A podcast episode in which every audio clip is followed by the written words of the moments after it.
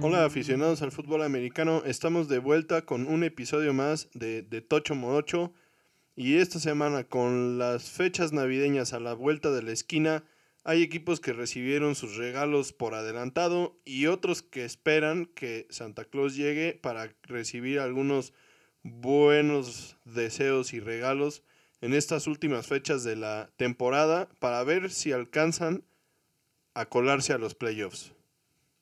Aunque por otro lado también va a haber muchos que van a recibir carboncito abajo de su pino, como todos los coaches que van a perder su trabajo al final de la temporada.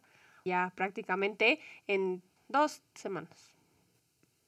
Esta semana enfrentó a dos de los equipos con más Super Bowls jugados y ganados en la historia de la liga, los 49 y los Vaqueros de Dallas que durante los 80s y los 90s fueron dos de los equipos más dominantes de la NFL y nos tenían acostumbrados a juegos muy importantes que tenían seguramente implicaciones de playoffs o juegos de playoffs mismos que usualmente terminaban por mandar a uno de los dos equipos al Super Bowl.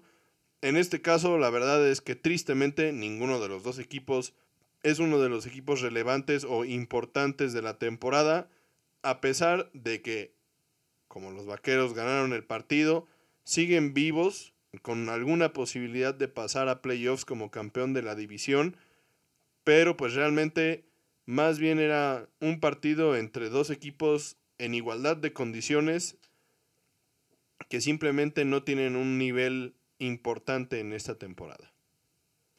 Sí, como ya hemos dicho en alguna ocasión, los 49ers, pues una situación muy triste, muy complicada, porque van 5-9, algo que no esperábamos considerando que se enfrentaron en el Super Bowl del año pasado contra los Chiefs. Pero bueno, la situación de los 49 es muy similar a la de los Vaqueros, ¿no? O sea, al final de cuentas es un equipo con muchísimo talento que ha sido afectado por las lesiones y que han tenido muy mala suerte y no han podido alcanzar el nivel que esperaban al principio de la temporada. De las cosas más relevantes de este partido es que Ezekiel Elliott no jugó.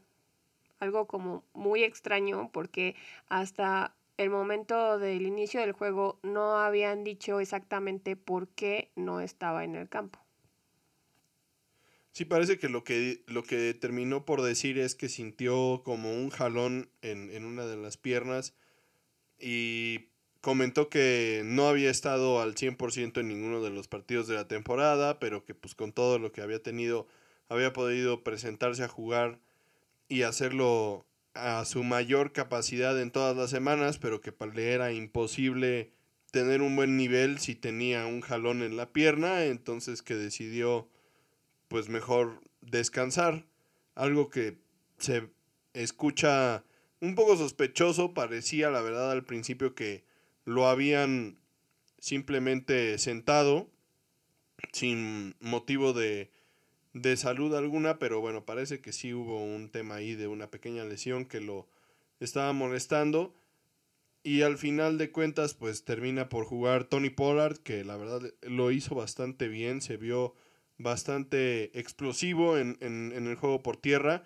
Y a pesar de no tener muchísimas yardas o de tener un juego impresionante, la verdad es que el juego por tierra fue la clave para que los vaqueros tuvieran esta victoria contra los 49.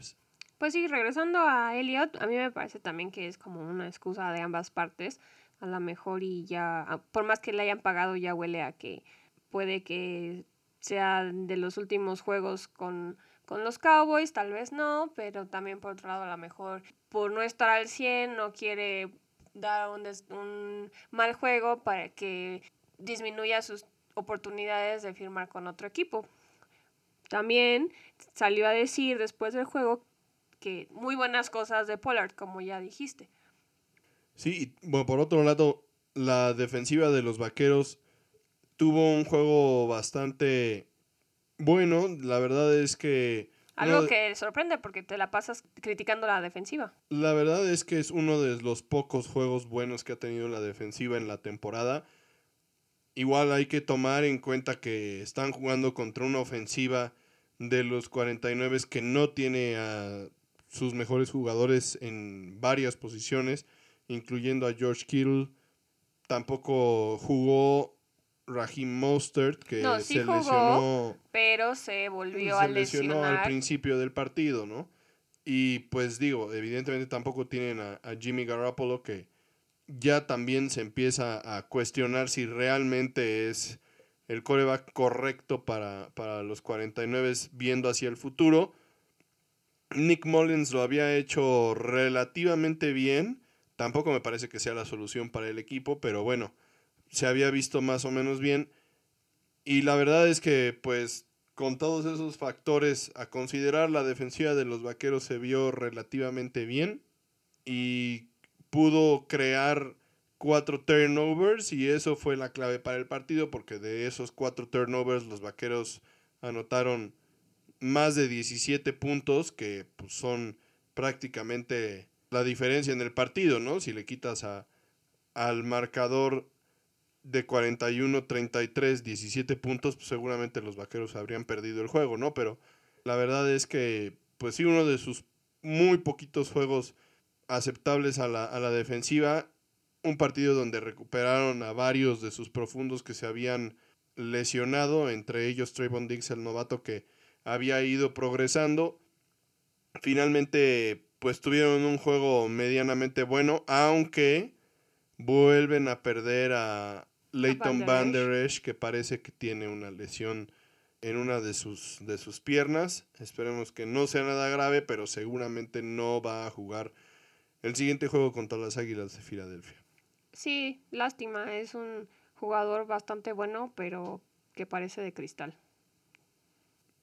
Y bueno, hablando de las posibilidades de playoffs de ambos de estos equipos, por un lado a los 49 con esta derrota quedan eliminados de los playoffs todas sus posibilidades quedan fuera porque pues ya su récord no les permitiría meterse ni siquiera como el séptimo de los elegibles, ¿no? El tercer wildcard.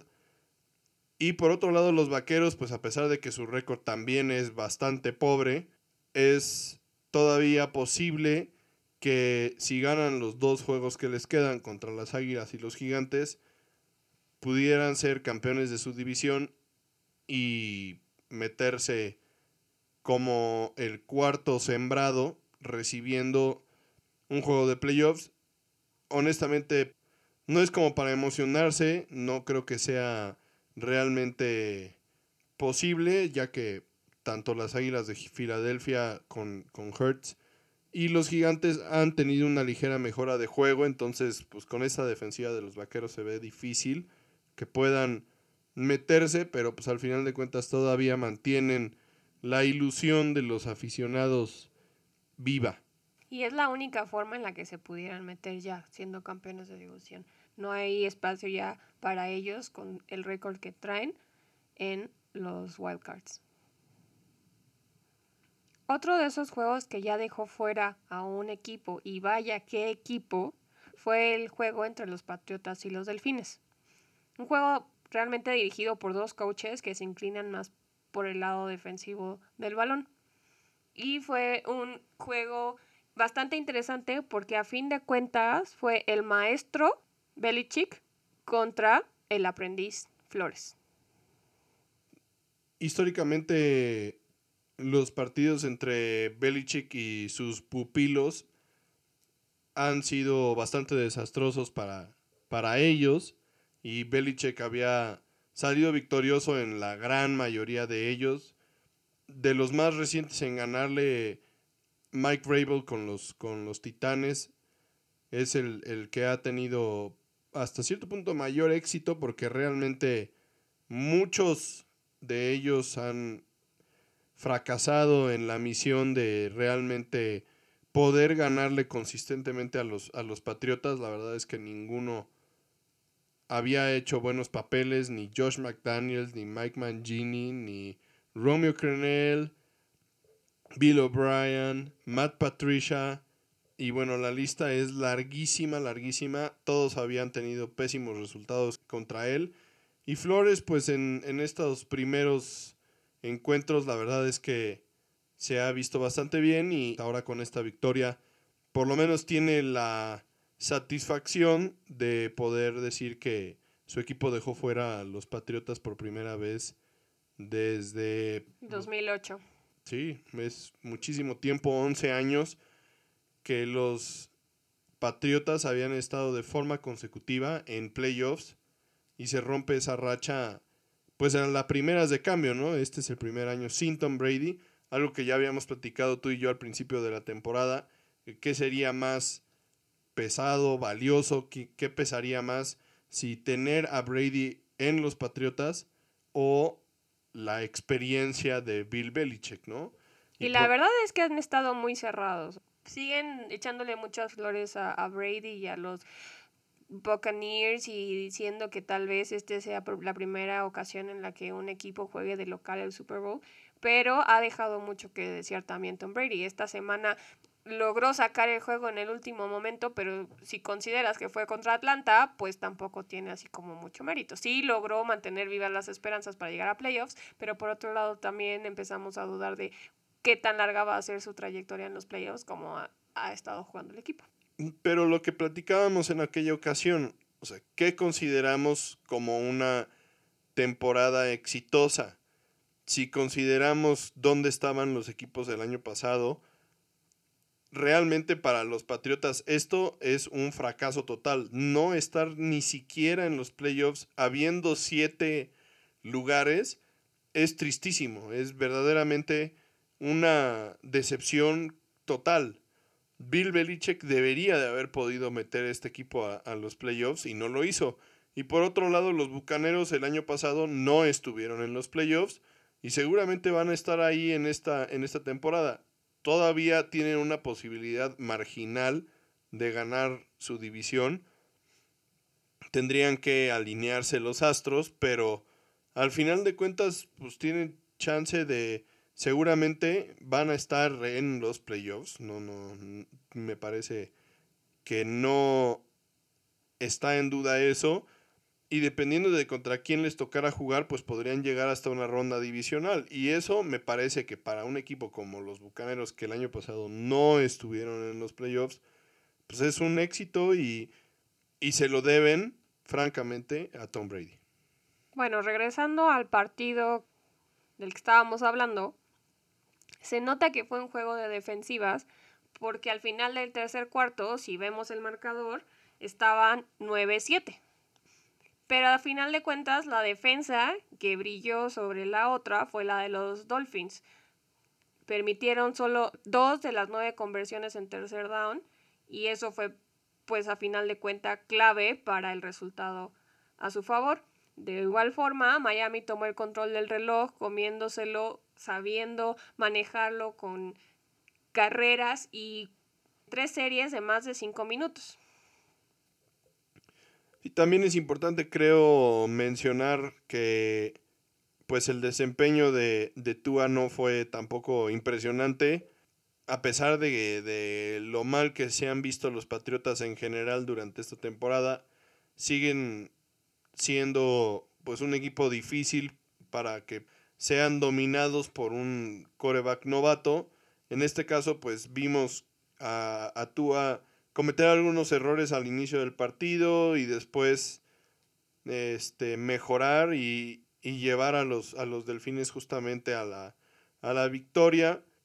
En una ocasión, al principio del partido, pues le interceptaron en, en, zona, en la zona roja y al final del juego en una situación muy similar, en lugar de tirar el balón arriesgándolo, pues se lo queda él y anota por tierra, entonces lo vemos que tal vez eh, durante el partido aprende de, algunos de los errores que, que, comete y... Pues es que justamente eso es una de sus características más valiosas, o sea, probablemente no, sea, no se haya visto como el coreback que todos esperaban que fuera, toda la promesa que traía detrás de él, pero como dices, o sea, la capacidad que tiene de crecer y aprender en tiempo real es muy valiosa.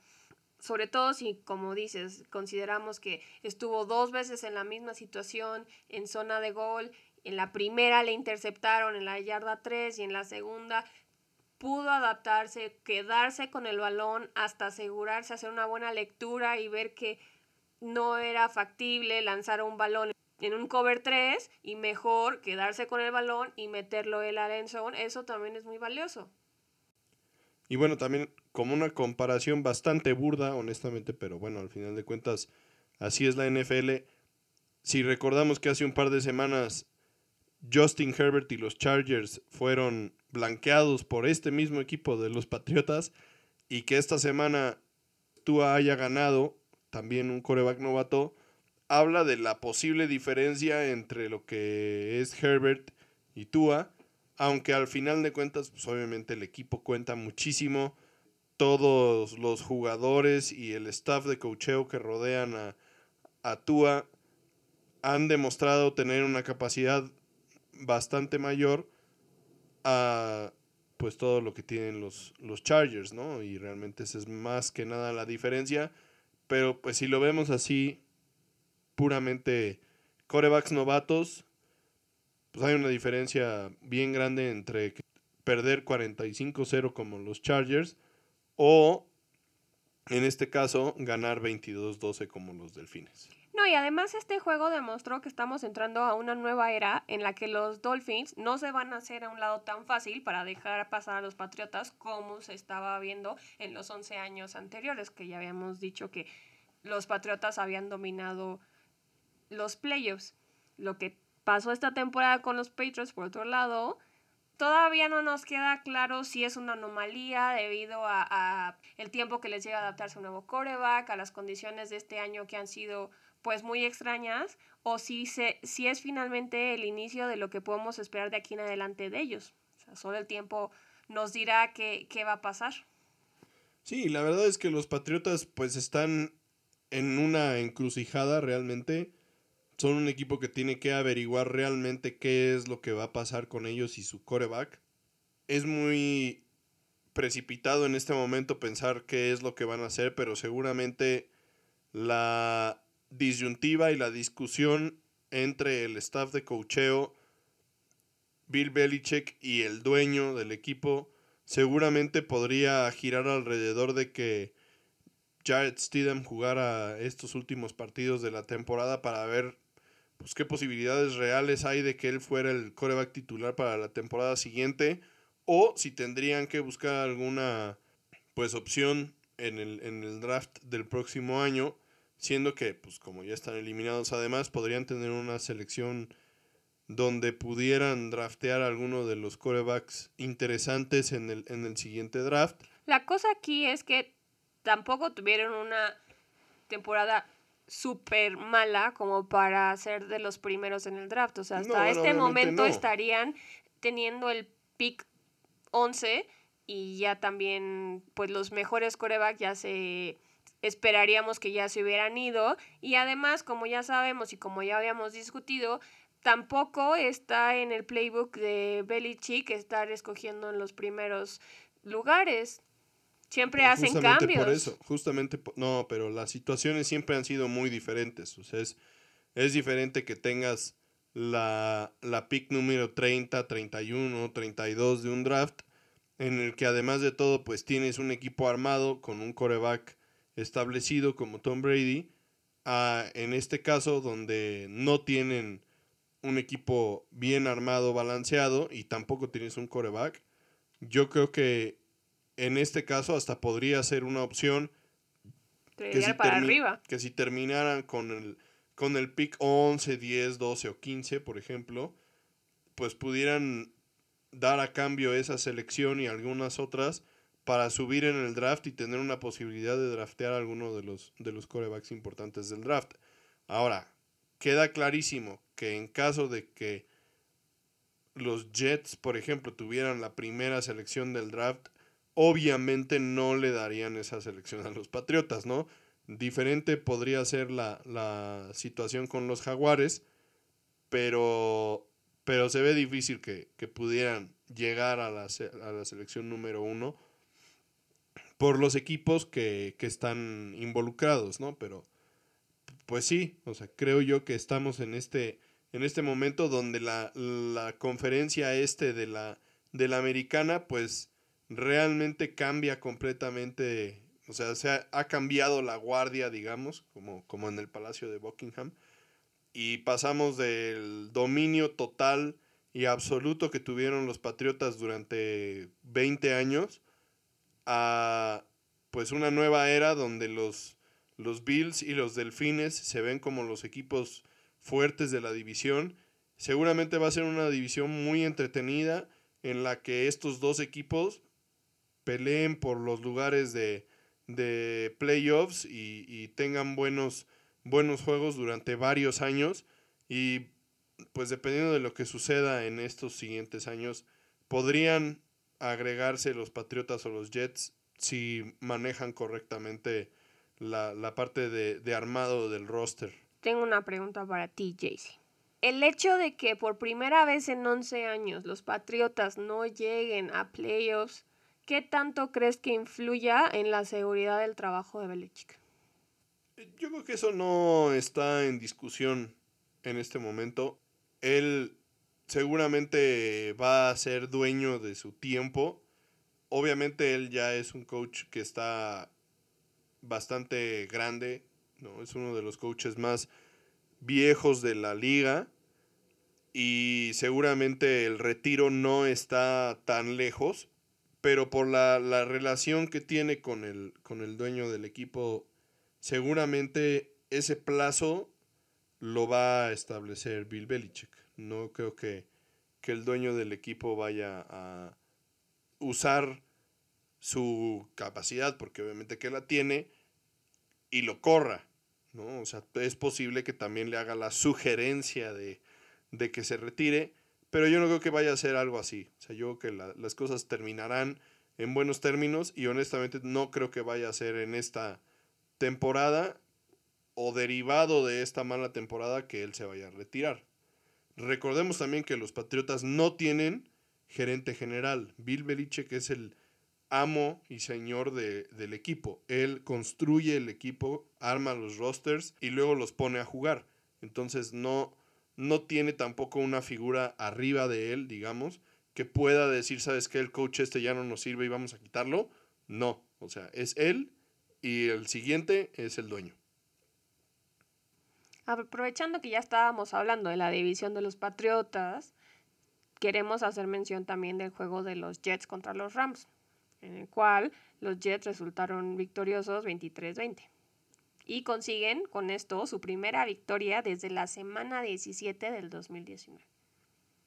Sí, y bueno, para, para muchos esto podría ser una buena noticia porque romper el cero en la columna de ganados siempre es deseable. Al final de cuentas, estos jugadores que están en los equipos trabajan muchísimo por y se esfuerzan muchísimo por estar en el campo y, competir todas las semanas. No, y además evitaron ser el tercer equipo en la historia en terminar 0-16. Claro, a eso iba, o sea, se esfuerzan tanto por, por prepararse y por hacer las cosas bien, que tener una temporada en la que no ganas ningún partido es verdaderamente desmoralizante, la verdad, o sea, es muy malo y para muchos de estos jugadores por ejemplo, Frank Gore, que ya es un jugador muy veterano, que tal vez no está pensando en retirarse, pero pues tal vez este es su último año en los Jets y quisiera tener otra oportunidad con otro equipo, pues tener un 0-16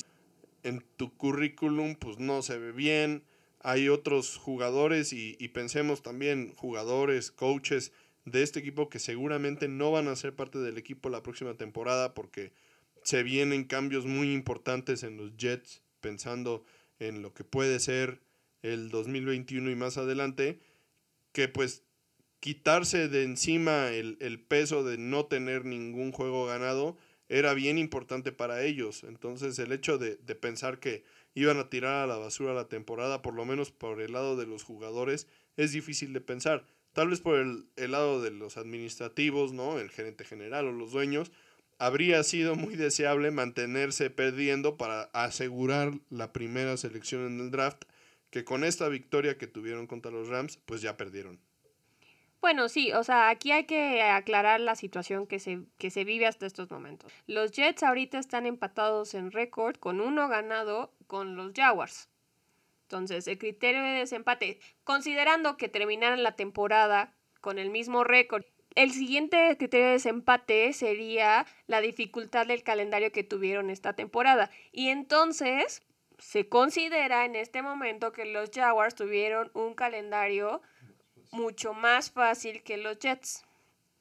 Entonces eso dejaría a los Jaguars como la primera selección y con la posibilidad de draftear al coreback de Clemson, Trevor Lawrence, al que todo mundo dice que es el mejor coreback de, de, esta camada, de los que van a subir al draft. Oh, bueno, y el mejor coreback en subir a la NFL en muchos años, ¿no? Comparándolo en talento, digamos, a, a Andrew Locke, por ejemplo, a Peyton Manning, talentos que solo vienen una vez en cada generación, entonces sí es, era algo deseable, ¿no? La verdad, tener esa primera selección del draft y pues se ha escuchado mucho ruido, mucho malestar por parte de los aficionados de los Jets por haber ganado este partido, porque es muy posible que, hayan perdido su posibilidad de draftear a Trevor Lawrence por este tema de,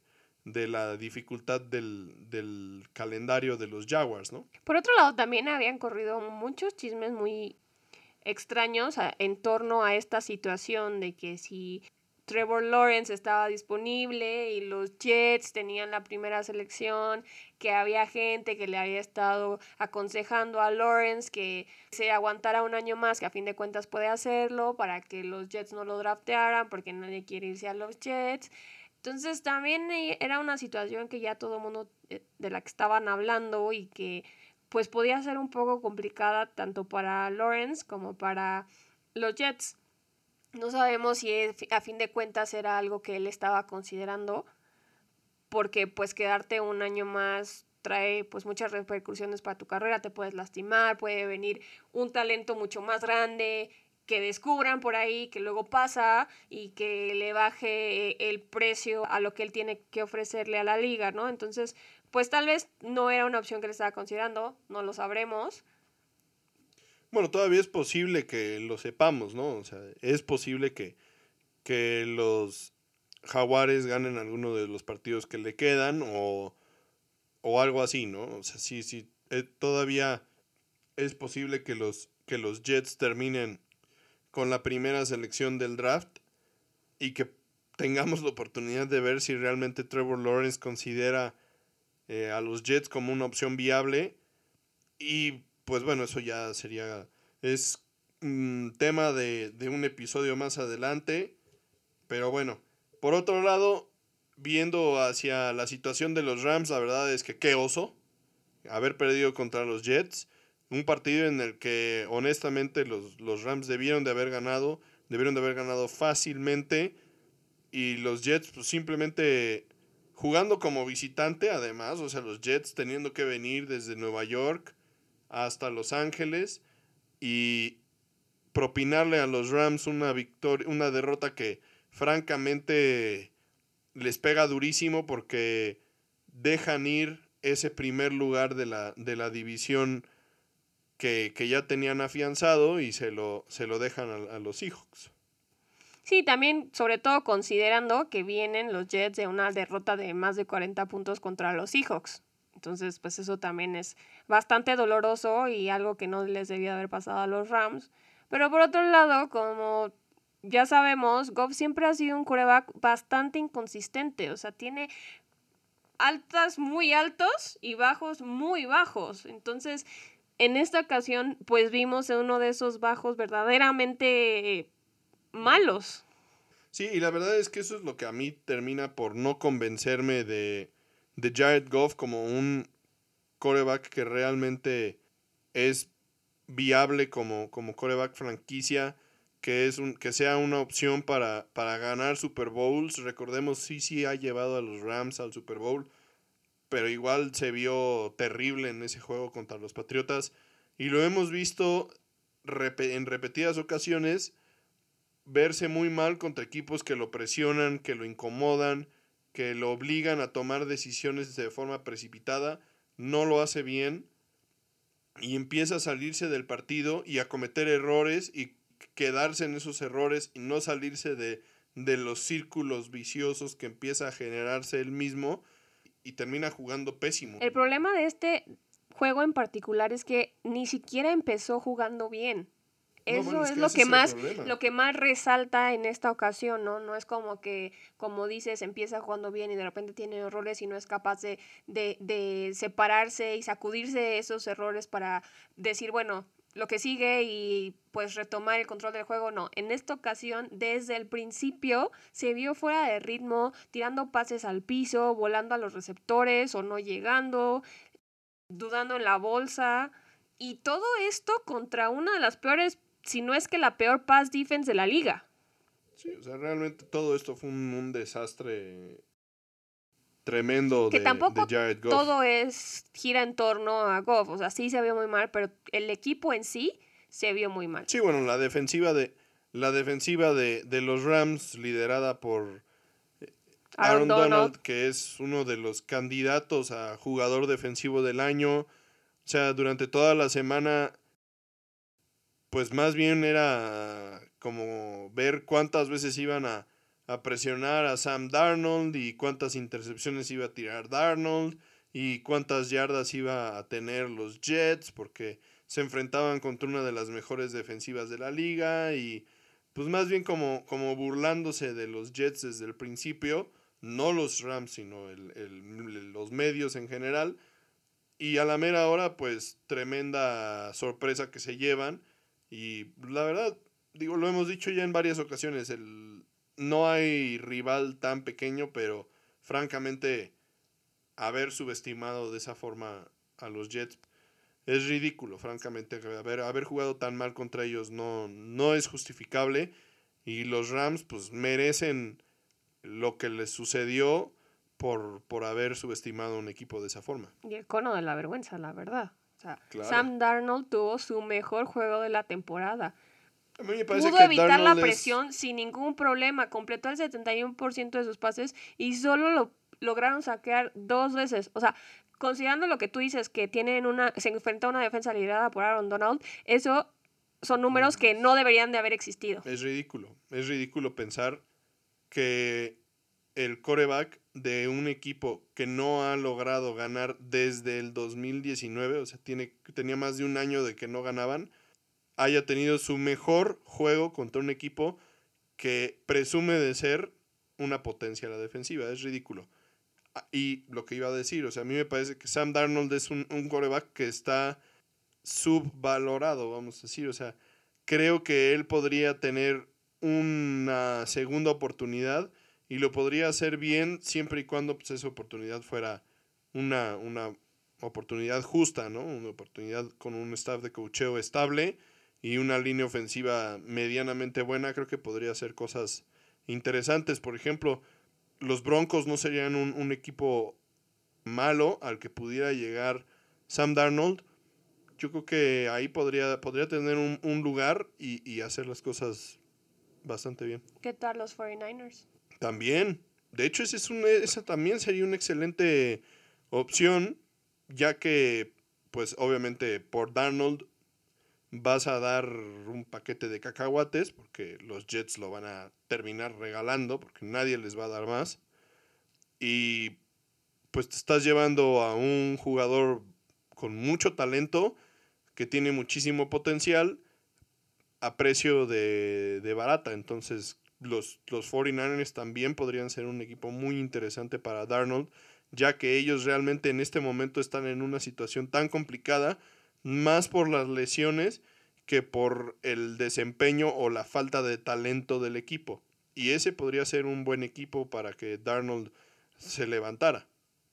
Por otro lado, también cabe mencionar que los Rams la próxima semana, en la semana 16, se enfrentan a los Seahawks. Juego bastante interesante. Porque todo puede pasar en un juego divisional, sobre todo en una división como en la que ellos están, que ha estado como sub y baja toda la temporada. Sube al liderato uno y la siguiente semana ya es otro. Pero pues después de un desempeño como el de esta semana, tienen mucho trabajo por hacer.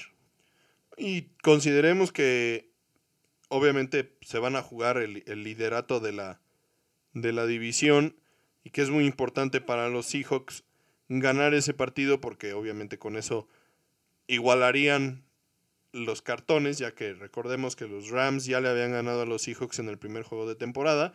Es muy importante para los Seahawks que jugando como local ganen ese partido, mantengan el liderato de la división, pero además podrían poner en aprietos a los Rams, ya que su siguiente juego cierran la temporada contra Arizona. Que ya le está pisando los talones, porque esta semana ganó. Y de perder los dos partidos, los Rams podrían terminar 9-7 y posiblemente quedar fuera de los playoffs. Entonces, sí, esta derrota contra los Jets, pues descarriló completamente la temporada de los, de los Rams y los pone en una situación muy complicada en la que de perder sus dos juegos siguientes, podrían quedar fuera de playoffs y que realmente todo esto fuera pues un ridículo impresionante y algo que calaría muy, muy, muy hondo en la confianza de Jared Goff en particular, porque él sería el señalado y el responsable de estos resultados, porque obviamente pues a Sean McVay, que todo el mundo tiene en tan alta estima, no lo van a señalar como, como el responsable. Y pues obviamente los Rams tienen una tremenda defensiva y tampoco van a ser los responsables. Entonces el que va a pagar los platos rotos de una situación como esa seguramente sería Jared Goff. Bueno, y para redondear la situación, ya cerrar la situación del draft de los Jets, les dejamos estos datos. Los Jets se enfrentan en sus últimos dos juegos a los Browns y a los Patriotas. Los Jaguars por otra parte, se van a jugar contra los Bears y los Colts, considerando que la única victoria que tenían en esta temporada fue contra Indianapolis. Entonces, con estos datos, ustedes tomen sus decisiones, hagan sus apuestas, déjenos saber ¿Qué opinan? ¿Quién cree que se van a quedar con la primera selección. ¿Quién tiene más posibilidades de ganar sus dos partidos o al menos uno de lo que les queda? Veremos. ¿Será que los Jaguars del buen Gildardo Torres Charcó le hacen la mala pasada y pierden lo que ya tienen asegurado en Trevor Lawrence? ¿O será que mantienen el récord perdedor y logran draftearlo en la primera selección? muy interesantes dos últimas semanas. Bueno, y regresando a Brady, del que ya habíamos hablado haciendo la comparación con Belichick, también queremos hablar de su juego con los Buccaneers en contra de los Falcons. En el último prácticamente momento del partido sacan la victoria 31-27. Una victoria que, pues en nuestra opinión, debería de haber sido mucho más fácil para Tampa. Y realmente era un juego muy importante para ellos porque de esa forma se mantienen en la pelea por la división y también mantienen un buen lugar dentro de el ranking para los para los wildcards. Y de esa forma pues pueden tener un juego contra algún equipo más fácil en los playoffs. Porque de haber perdido pues igualmente podrían haber puesto en riesgo su su puesto en, los playoffs. O posiblemente haberse enfrentado a un equipo un poco más complicado de visitante. Lo interesante de este juego es que los Bucks, los Buccaneers, se vieron como dos equipos diferentes en ambas mitades del juego. O sea, en la primera mitad, Brady y su ofensa estaban como dormidos, como en trance, tuvieron problemas para arrancar y se ve reflejado en que solo tuvieron 60 yardas. Por otro lado, la defensa no se pudo mantener fuera del campo y le permitió a Ryan anotarles 17 puntos. Y la verdad es que los halcones son un equipo que ha peleado bastante en, desde que corrieron a Dan Quinn y han demostrado mucho valor y, y mucho esfuerzo por su coach interino, Raheem Morris, pero la verdad es que las carencias que tienen los han venido a buscar hasta cierto punto como si fueran fantasmas del pasado y constantemente les pasa lo mismo, o sea, tienen buenas primeras mitades, se van arriba, parece que dominan, que están en el partido, que tienen chance de ganar y al final dejan ir el partido y pues han perdido muchos juegos de esa forma. Que era justo lo que te iba a decir, o sea, es la historia de nunca acabar. Empiezan bien, súper motivados. En este caso no fue la excepción. Ryan tuvo 235 yardas y dos touchdowns en la primera mitad. Calvin Ridley hizo lo que quiso contra la defensa de los Bucks. Que es, entre otras cosas, uno de los puntos fuertes que se supone que tenían los Bucks y es parte de los motivos por los que este equipo realmente no son un contendiente al Super Bowl. Y pues después en la segunda mitad como que se les fue la inspiración, les cambiaron el chip se desinflaron, la ofensa no pudo conseguir primeros y dieces, ya después de esto, y la protección colapsó completamente. Ese es el, el, como el cuento de nunca acabar de los halcones. Y por otro lado, también ya parece disco rayado, porque lo venimos diciendo desde hace cuatro episodios, que la defensiva de los Bucks, que se supone que era la carta fuerte del equipo, que era donde estaban más establecidos y donde tenían la posibilidad de realmente dominar partidos. Es lo que ha quedado a deber en estos últimos partidos. Porque la ofensiva de los Bucks no se ha visto en ritmo. Y como ya había dicho Bruce Arians, el head coach, seguramente no se verán en el ritmo que ellos quieren tener hasta seguramente el próximo año. Entonces la defensiva sería la unidad que tendría que sacar la cabeza echarse el equipo al hombro y correr con ellos para que realmente demuestren el nivel o, o, tengan chances de competir.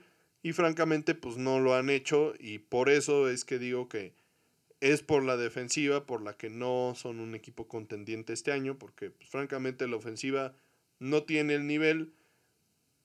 Algo que sí lograron esta, esta semana fue encontrar a Antonio Brown para su primer touchdown de la temporada. Recordemos que la temporada pasada sí tuvo un touchdown con, con los Patriots.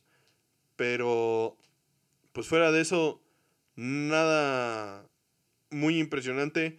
Al final de cuentas sí es de aplaudir que Tom Brady haya tenido la capacidad de despertar y tener un juego bastante decoroso en la segunda mitad, ¿no? Pero por otro lado, contra equipos más fuertes, una primera mitad lenta no les va a alcanzar para sacar la victoria. Contra los Falcons fue suficiente, pero si se enfrentan con un equipo más fuerte y más afianzado y más completo, un, un inicio tan lento les va a costar y les va a costar caro, que fue justo lo que les pasó a los Saints, que de los que vamos a hablar más adelante. Después igual despiertan, pero pues ya contra un equipo como los, son los Chiefs, pues no les alcanzó para hacer, armar el comeback. Entonces, también tienen que trabajar mucho en eso, como dices, o sea, no pueden pasarse medio juego viendo a ver qué pasa por aquí, y que si no, y que si sí, y después del medio tiempo decir, bueno, está bien, ya nos tenemos que apretar el cinturón y darle todo. No, o sea, lo tienes que dar todo desde el principio, sea contra quien sea que estés jugando. Sí, pero igual de, de lo que yo comentaba, pues Brady tuvo en solamente en el tercer cuarto 188 yardas y tres drives de, touchdown. O sea, realmente para un solo cuarto es una muy buena estadística. El problema es que, como bien dices, pues no lo llevan a cabo durante los cuatro cuartos y eso pues es lo que termina por pesarles. Por pesarles y por pasarles la factura. Y bueno, pues al final de cuentas sí, ganar es ganar y los Bucaneros mantienen su, su paso y se mantienen en, lugares de playoffs para meterse al, baile, ¿no? Que es el, en este momento el objetivo primordial. Y bueno, como decías, pasamos ahora a platicar sobre el partido que podría ser el más interesante de la semana y también una previa del Super Bowl de este año. Los Chiefs contra los Saints, un juego muy esperado que al ser un juego interconferencias no tiene em, implicaciones muy grandes en cuanto a posiciones de playoffs, pero sí nos deja ver a dos de los grandes equipos de la, de la liga enfrentarse entre ellos y pues posiblemente darnos una probadita de lo que podría ser el Super Bowl este año. Terminamos con un marcador bastante cerrado, o sea, por una posición. 32-29 a favor de los Chiefs. Y no solo lo decimos nosotros, también está ahí LeBron James, que, que dijo en un tweet que esta es el, este era el juego 1 de la serie de playoffs. Porque a fin de cuentas son equipos que, que traen muchas promesas y que se espera que lleguen muy lejos en su carrera en los playoffs, si no es que hasta el Super Bowl. Y que podrían, a final de cuentas, encontrarse muy pronto nuevamente. Por otro lado, como ya decías, los Saints que regresaron a Drew Brees como coreback titular empezaron bastante lento en el partido. Brees no tuvo una gran primera mitad, justamente. Seguramente todavía con molestias por las lesiones de las costillas y los pulmones que había sufrido.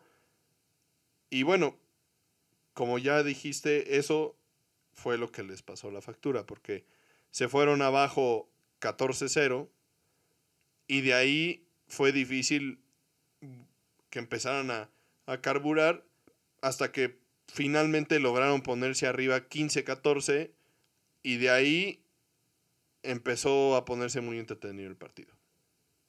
Sí, como dices, Drew Brees no sabemos si pues tal vez no está listo para regresar, si estaba pues, sufriendo las repercusiones de sus lesiones y todavía tiene dolor, pero pues sí se vio bastante pues fuera de ritmo en la primera mitad. La lo, lo, más, más rescatable y lo más sorprendente de este juego que sí hay que tomarnos un momento para apreciar es la defensa de los Saints, una defensa que, que se le plantó a Mahomes, que decidió y optó por defender el pase, manteniéndose lejos de la bolsa al ser Mahomes, pues le facilitaron un poco las lecturas y le dieron un poco más de tiempo, pero también los obligaron a jugar más por tierra, ¿no? O sea, consiguieron 179 yardas por tierra los Chiefs, la mayor cantidad desde la semana 6, y corrieron 41 de sus 92 jugadas totales. Esto también implicó que tuvieron el control del reloj, o sea, mucho más a su favor, o sea, y por muchísimo. Los Chiefs dominaron el balón por 41 minutos contra casi 19 de, de, los Saints. Y la verdad es que esto es un, una... Son números preocupantes para la liga. Eh, o bueno, más bien para el resto de la liga. Porque el hecho de que los Chiefs tengan la capacidad de dejar el juego impresionante por aire que tienen, súper explosivo. Sí, porque esta vez no, la vi, no lo vimos. O sea, sí se vio bien Mahomes, pero no se vio ni explosivo ni impresionante. Porque los Saints los obligaron a cambiar su estilo de juegos. Eso es lo que hace una gran defensiva. Decir, ¿sabes qué? Yo te voy a obligar a ti a dejar de hacer lo que mejor haces. Y te voy a obligar a que me ganes haciendo algo que no es lo mejor. Y que los Chiefs hayan tenido la capacidad de hacerlo es preocupante. Esa es la marca de un gran equipo, porque entonces demuestras que tienes la capacidad de hacer lo que sea y de ganar como sea.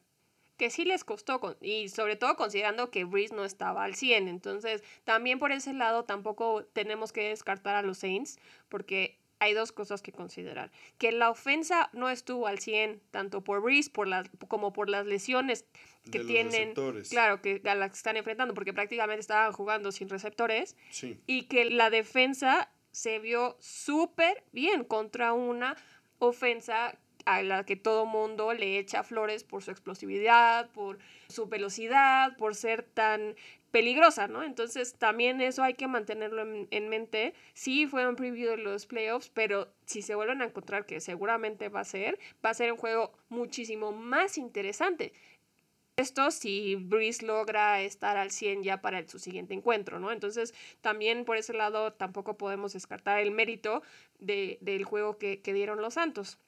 Y regresando al tema de que tú decías de un equipo pues bien armado, con una capacidad de adaptarse, pues es justo lo que habíamos dicho ya de, de por ejemplo, de Kyler Murray en, en, Arizona, ¿no? O sea, que, que sí es un jugador súper impresionante, pero si le quitas la posibilidad de hacer lo que hace mejor, pues lo pones en jaque. En su caso es al revés, ¿no? O sea, él lo que más le gusta es correr, pero si lo pones a lanzar, pues como que entra en shock y como que se cicla y entonces ya no sabe qué hacer y, y, y le, le, cambias toda la dinámica del juego y no logra adaptarse. Lo que Mahomes hizo bastante bien esta semana.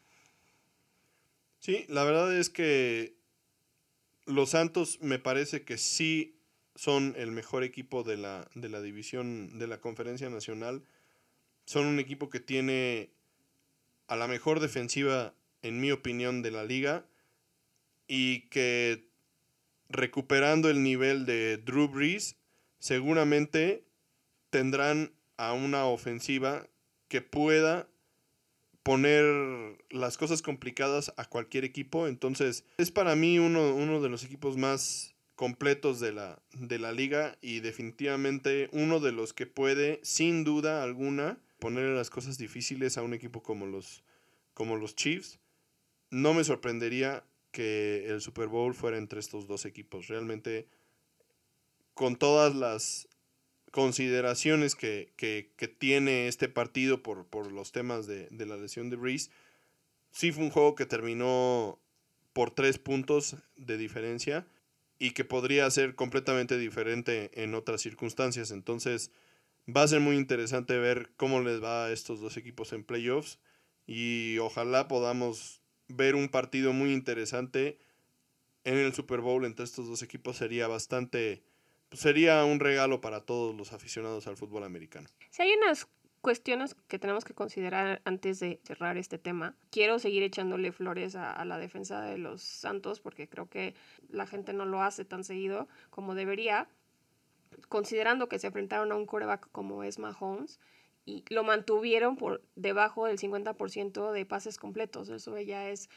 muy sorprendente y yo sé que tú dices que el quarterback rating y el pass rating no es una estadística muy confiable ni que te diga mucho, pero en el caso de Mahomes sí es importante mencionar que lo mantuvieron por, por segunda semana consecutiva por debajo del 93 de rating y estamos acostumbrados a verlo por encima de, de, los 100 y 110. Entonces eso también habla muy bien de la defensa de los Santos.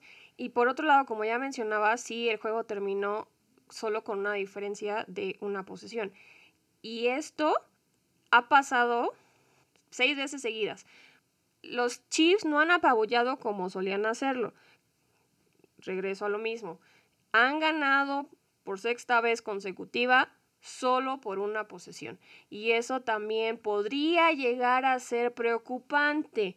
Todavía... Yo no creo, porque al final de cuentas el ser campeón del Super Bowl tiene consecuencias importantes.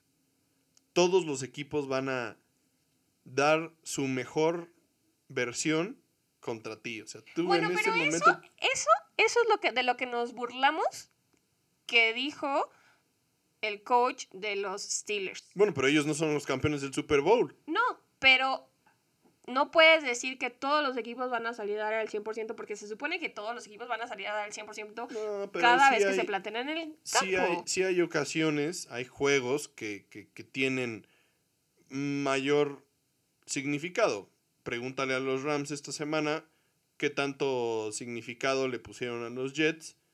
El resultado habla por sí solo. Entonces, o sea, obviamente todos los todos salen a decir que todos los juegos son importantes y que todo que vamos semana por semana y quién sé qué. Eso es puro BS. O sea, al final de cuentas, claro que tienes juegos que, que, que tienes marcados en el calendario. Y si tu calendario te cruza con el campeón del Super Bowl, ese juego tiene tache. Bueno, pero por más que te prepares y por más que tenga tache en tu calendario, si no tienes la capacidad, no te le vas a acercar al campeón no, del Super Bowl a, a 3 puntos, 7 puntos. Obviamente que no, pero mira, los jefes han tenido pocos juegos que seguramente ellos han marcado en el calendario. Uno de ellos era el juego de los Ravens, porque ellos consideraban que ese equipo era uno de los contendientes que podían encontrarse en el juego de campeonato de la conferencia americana y los sacaron del estadio, los hicieron como quisieron. Esa es la marca de un gran equipo. Y por otro lado, otro juego que seguramente tuvieron marcado en el calendario era este contra los Santos porque podía ser un equipo al que te podías encontrar en el Super Bowl. Y este juego, como ya dije, tuvo como particularidad el hecho de que la defensiva de los Santos, tan buena como es, los obligara a cambiar por completo su plan y su estilo de juego y que los jefes pudieran tomar eso y decir, va, o sea, tú quieres que yo te pase por encima corriendo, pues te voy a pasar por encima corriendo y tómala. Y así fue, porque tener 41 minutos de tiempo de posesión, eso solamente lo haces casi que jugando contra equipos que no tienen defensiva y los jefes lo lograron contra una defensiva como la de los Santos. Entonces, bueno, yo no estoy negando que ellos sean el equipo a vencer porque cada vez se ve más claro que van a ser los, defensores otra vez. Podría ser muy probable que los volvamos a ver en el Super Bowl. Nadie está diciendo que no sea esa ocasión. Pero también como, regresando a tu analogía, seguramente no tenían marcado en su calendario el primer juego contra los Raiders. Entonces todo puede pasar. No, estoy, no les estoy quitando el mérito. Estoy 100% de acuerdo con lo que tú dices, que tuvieron esa capacidad tan impresionante de decir, bueno, si tú me quieres obligar a hacer esto, lo voy a hacer y lo voy a hacer bien. Y te voy a ganar de esa forma. Pero sí me parece importante mencionar que a lo mejor han bajado un poquito la marcha porque no están atropellando a los contrincantes. O sea, una victoria apretada sí sigue siendo una victoria y como tú dices, no hay fotos en las victorias y lo que sea, pero sí es algo de, tal vez no de preocuparse, pero de mantener en la mira. Es que en, en la NFL no es común ni normal que ningún equipo apachurre a la competencia todas las semanas. Eso no es el común denominador. O sea, la NFL es una liga altamente competitiva. Entonces, pensar que hay un equipo que pueda borrar a la competencia semana tras semana es algo que no sucede seguido. Entonces, esperar que estos que este equipo de los jefes pues estuvieran borrando a la competencia semana tras semana es simplemente muy romántico. No iba a suceder. Yo creo que sí, hasta cierto punto tal vez le han bajado un poquito al, paso. Todos los equipos son diferentes año tras año. ¿no? No, no, estos jefes no son los mismos jefes del año pasado. Pero lo que yo quiero dar a entender es que el hecho de que no estén atropellando a la, a la, a la competencia no significa que no sean un equipo dominante. Y, eso es importante. O sea, este, este equipo tiene muchísima capacidad, tiene la posibilidad de ganar de diferentes formas y eso los hace extremadamente peligrosos. Bueno, también lo que lo último que hay que mencionar es que en este juego salió lastimado el, novato Edward Seller de los Chiefs, que pues le les ha aportado muchísimo y ha tenido una temporada muy muy buena también es parte de, del éxito que han tenido. Entonces, también eh, es algo que tenemos que tener en, en la mira, ver qué pasa con él, si, si va a estar listo para, para playoffs. De hecho, los últimos reportes parece que sí indican que se va a perder el resto de la temporada.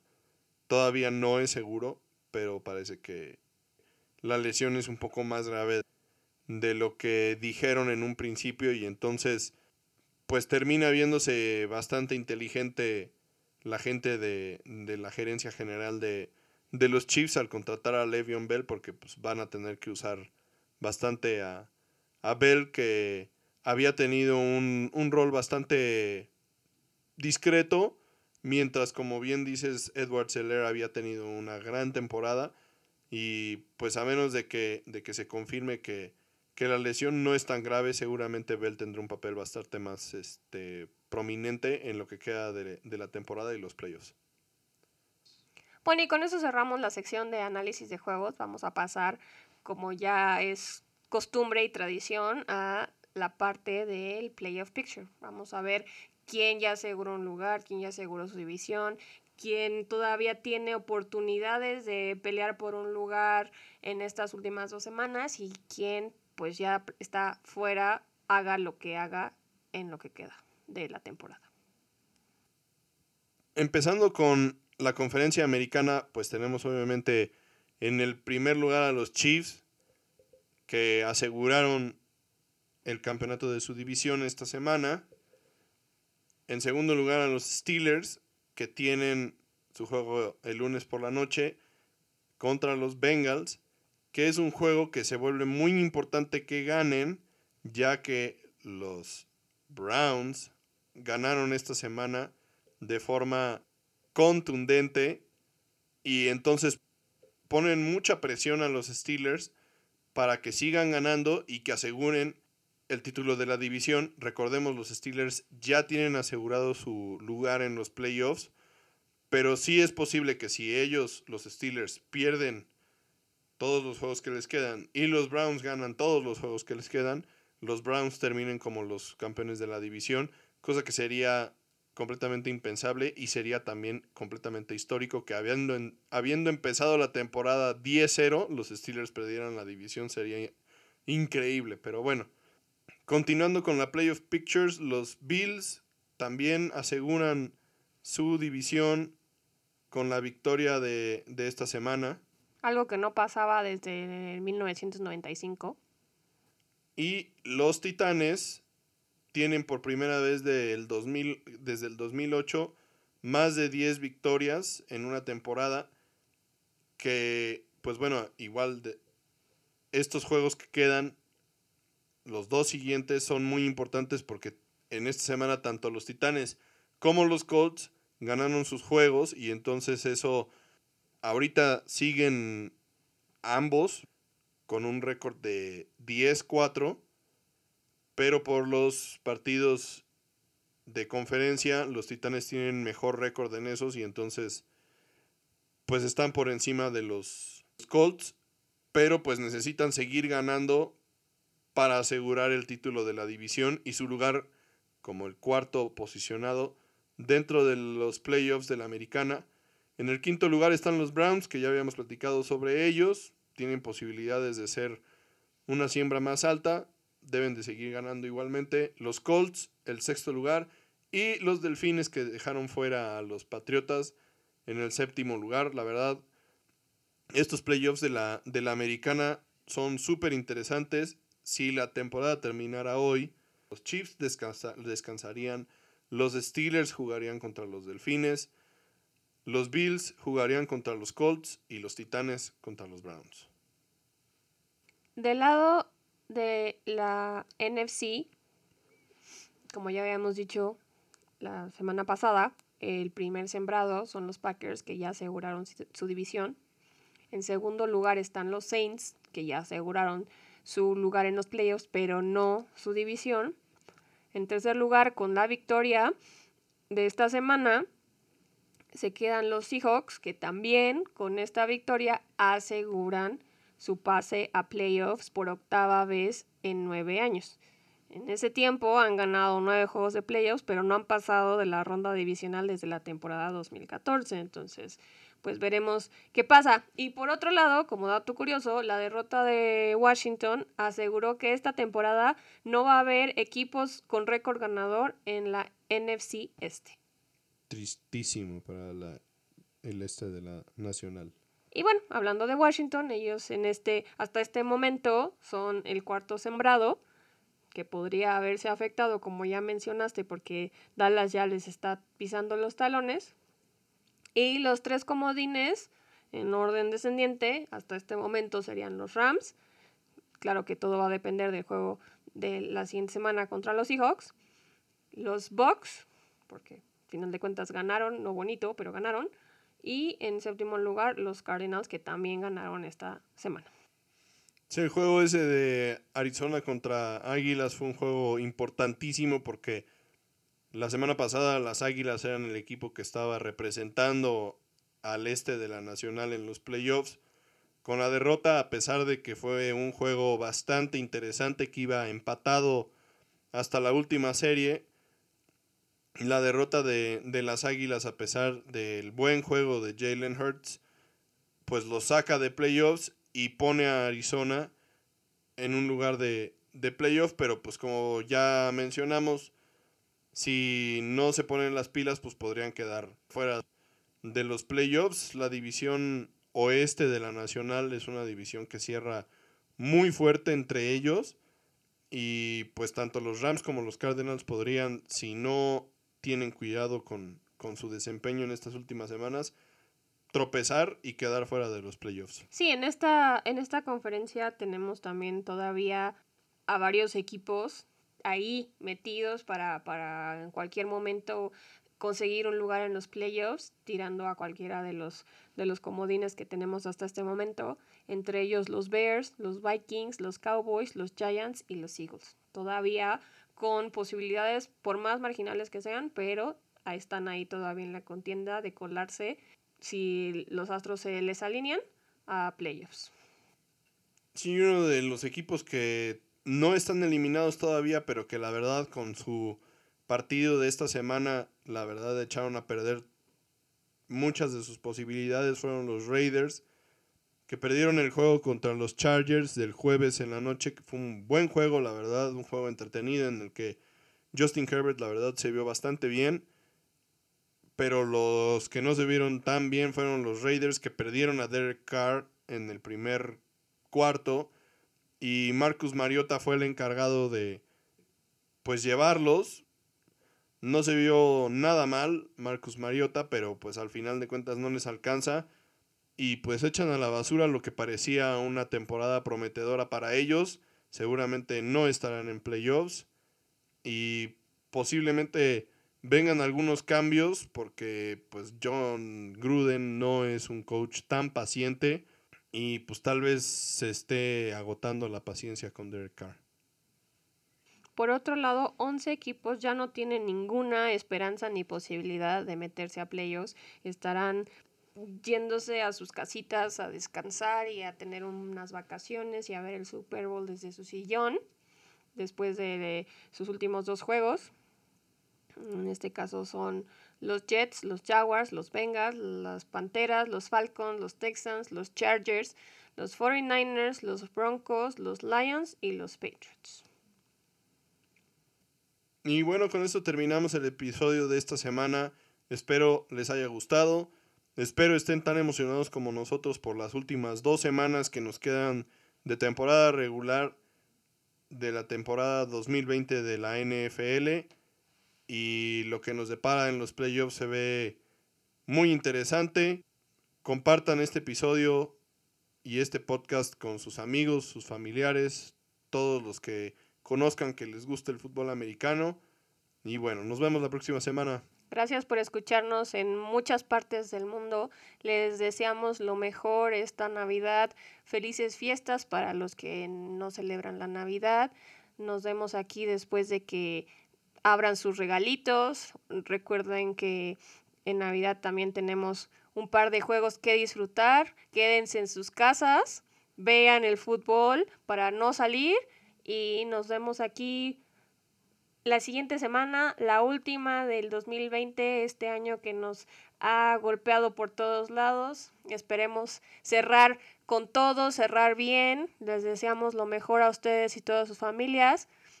Manténganse en sus casitas, sanos, seguros. Nos vemos pronto. Bye.